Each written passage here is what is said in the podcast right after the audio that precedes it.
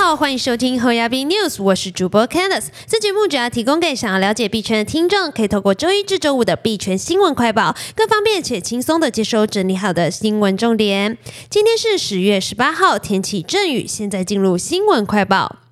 首先，第一则新闻，币安将推出指数定投计划，CMC Top Ten 等全指数。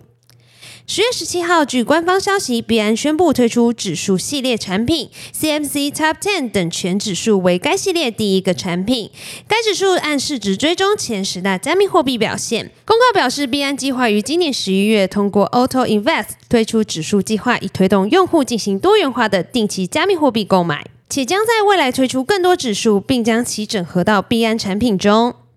接下来看下一则新闻：爱因斯坦家族基金回军亚洲，宣布将与美数位银行 Anchorage 合作。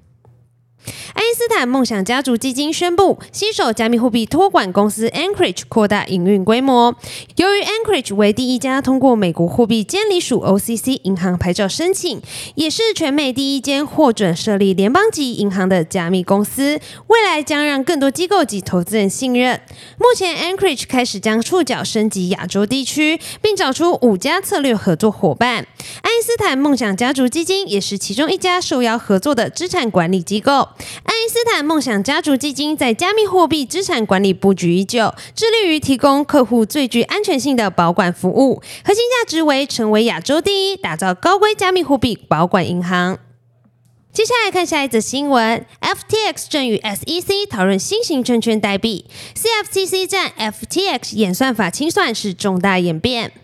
美国商品期货交易委员会 （CFTC） 主席上周五十月十四号在乔治城大学的金融市场会议上表示，FTX 的演算法清算提案动摇了传统金融公司的运作方式，可能象征金融市场运作方式的重大改变。FTX 在今年三月向 CFTC 提案，希望利用演算法取代期货经纪商 FCMS。在账户中要求客户存入抵押品，系统会以三十秒为时间单位滚动式计算保证金部位。CFTC 主席称，FTX 的提议仍在权衡之中。虽然他无法告诉大众 CFTC 何时会对该提议做出回应，也无法评论该机构可能会倾向哪一个方向，但他对这个想法印象深刻。不只是 CFTC，FTX 现在也和美国证券交易委员会 SEC 合作，讨论新的证券型代币规范。SEC 目前是用现有的证券交易法和 h o w e Tax 标准来监管加密货币，也就是说，如果加密货币营运获利的方式类似传统的证券，那就会被归类在证券。而 SBF 认为这会产生几个问题，包含第一点，证券代币的期货和衍生品该给谁监管；第二点，股票代币由谁监管；第三点，稳定币是否为证券。SBF 表示，我们正在和 SEC 合作，讨论新的证券型代币规范，并和国外合作讨论制定监管现货市场的法案。我确实认为 FTX 在监管方面都取得很大的进展。接下来看下一则新闻：LiveRx 金库钱包遭到一百九十七个 NFT 被盗，官方承诺将百分之百负责。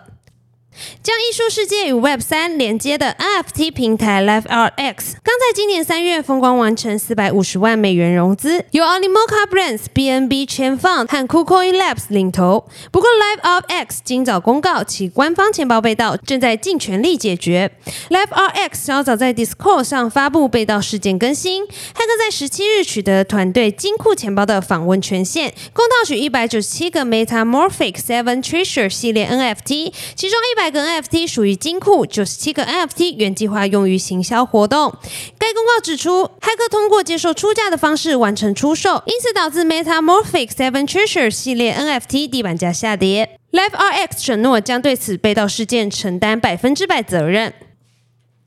今天的新闻快报就到这边结束了。若听众有任何国内外新闻或消息，希望帮忙阅读，可以在下方留言分享。感谢你收听今天的侯亚斌 News，我是 Candice，我们明天空中再见，拜拜。